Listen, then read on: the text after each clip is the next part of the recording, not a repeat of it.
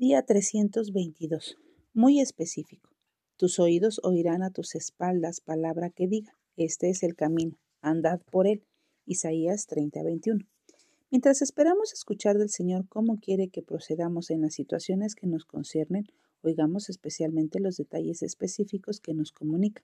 El Señor nos mostrará no solamente la dirección en la que debemos andar, sino también revelará cuándo y cómo llevar a cabo lo que desea que logremos. Por ahora, Sabemos que no nos dará todos los detalles que quisiéramos, pero ciertamente nos facilitará la información necesaria para dar el siguiente paso con sabiduría.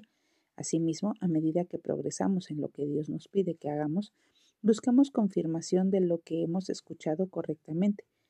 Este mensaje de confirmación puede llegarnos mientras leemos las escrituras, a través de amigos o en un estudio bíblico, o al escuchar sermones, pero pidámosle a Dios que verifique lo que oímos decir a fin de que no nos equivoquemos en cuanto a la dirección, método y tiempo que Él ha marcado.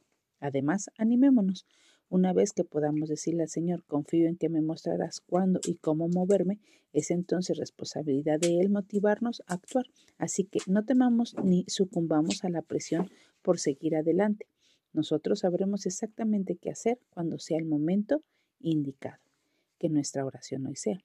Jesús, Confío en que me mostrarás cuándo y cómo proceder en cada decisión de mi vida.